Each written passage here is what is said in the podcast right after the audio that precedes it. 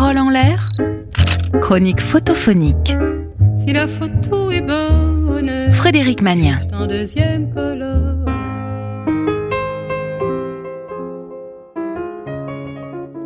Bonjour et bienvenue dans la 37e chronique photophonique. Aujourd'hui, nous partons en voyage avec une photo de Marc Tassel. Alors, comme d'habitude, fermez les yeux et regardez. Une photo comme il doit y en avoir des centaines à travers le monde, cachée dans des albums intimes, dans toutes les langues, marquée Voyage en Italie, avec une date Venise 1960 par exemple, ou encore Voyage de noces sur la ligne 12 du Vaporetto 1993, déjà 30 ans. Fermons les yeux et rappelons-nous. Notre cœur se serre en voyant les gondoles abriter le bonheur des couples amoureux. Mais là non, pas de folklore. Nous sommes sur l'île de Burano, lumineuse réputé pour sa dentelle.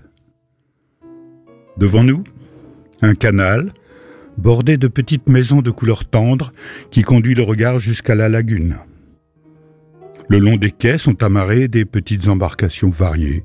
Pas des gondoles, pas de gondoliers, pas de mélancolie, des embarcations pour la vie de tous les jours dans un silence paisible.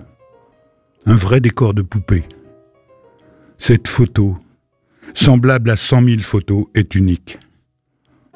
Pour mieux comprendre en quoi elle est unique, il faut entendre, en la regardant, la légende de la naissance de la dentelle de Burano.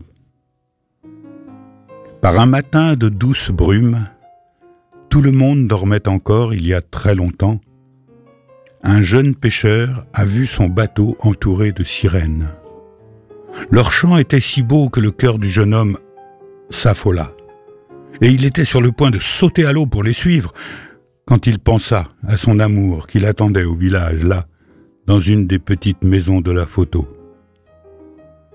Il y pensa si fort que son image éclipsa la beauté des sirènes. Et ainsi il résista à leur chant, patienta jusqu'à ce que son cœur s'apaise, finit calmement sa pêche et rentra chez lui. Les sirènes, en signe de respect pour la solidité de son amour, lui offrirent une part de leur secret, une merveilleuse broderie de mousse. À son tour, il offrit la dentelle à sa fiancée qui la trouva si belle qu'elle en fit une copie et toutes les femmes de Burano puis de Venise se mirent à faire des dentelles magnifiques inspirées par les sirènes. Voilà. Sur la photo de Marc Tassel, il n'y a personne absolument personne. C'est extrêmement rare. Un décor de théâtre avant que les comédiens y entrent. Le temps est suspendu. On dirait que la photo est tirée sur une soie fine ou un velours précieux. C'est ça que raconte le voile de brume qui adoucit les couleurs et suspend le temps. Là-bas, tout au fond sur la lagune, dans cette brume de petit matin, on entend en coulisses le chant envoûtant des sirènes et on imagine le jeune pêcheur se bouchant les oreilles en pensant à sa belle. Voilà pourquoi cette photo semblable à cent mille photos est unique. Elle est prise au moment où, là-bas, invisible, dans la brume, le jeune homme se défait de son ensorcellement. On peut rouvrir les yeux. Voilà, c'était une photo de Marc Tassel. Vous pourrez retrouver les coordonnées du photographe et la photo sur le podcast de l'émission. Bonne semaine et à mercredi prochain sur Sun. Réécoutez cette chronique sur le site et l'appli de Sun.